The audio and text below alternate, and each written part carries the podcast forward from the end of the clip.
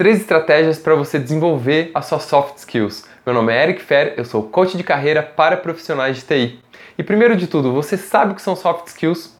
São habilidades como comunicação, trabalho em equipe, resiliência, flexibilidade, capacidade de aprendizado, uh, negociação, inteligência emocional e tantas outras. Já deu para sentir a importância das soft skills na sua carreira e na sua profissão?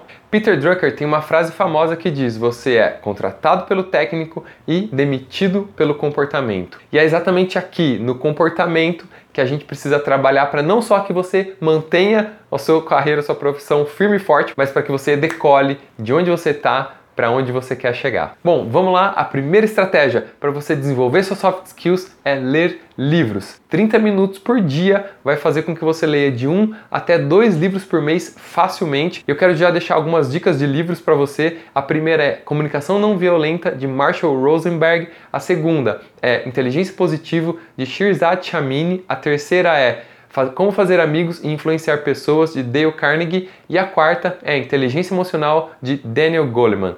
Quatro referências para você começar na sua estratégia. A segunda estratégia são eventos presenciais, cursos ou treinamentos. É uma forma de você sair da sua rotina e se isolar para focar num tema específico e realmente de preferência, buscar uma imersão dentro daquele assunto para que você possa ter uma experiência muito mais é, internalizada daquilo para você já sair dali em pouco tempo e pronto para a prática. Algumas recomendações que eu posso te dar para eventos de imersão e presenciais: primeiro, seminários Insight, por experiência própria, recomendo. Uma outra também que já ouvi muito bem falar é um treinamento que chama Leader Training. E a terceira estratégia é um apoio individual, assim como que eu faço com meus clientes em coaching, mas também não é só em coaching que você vai encontrar um apoio individual. Existem trabalhos de mentores que você também pode procurar. Você pode procurar procurar uma referência de um amigo ou de uma pessoa de confiança para você buscar, ou até mesmo o seu supervisor, o seu gerente, o seu gestor, pode ser sim uma referência para você de um mentor, para que você tenha aquele, aquele compromisso de fazer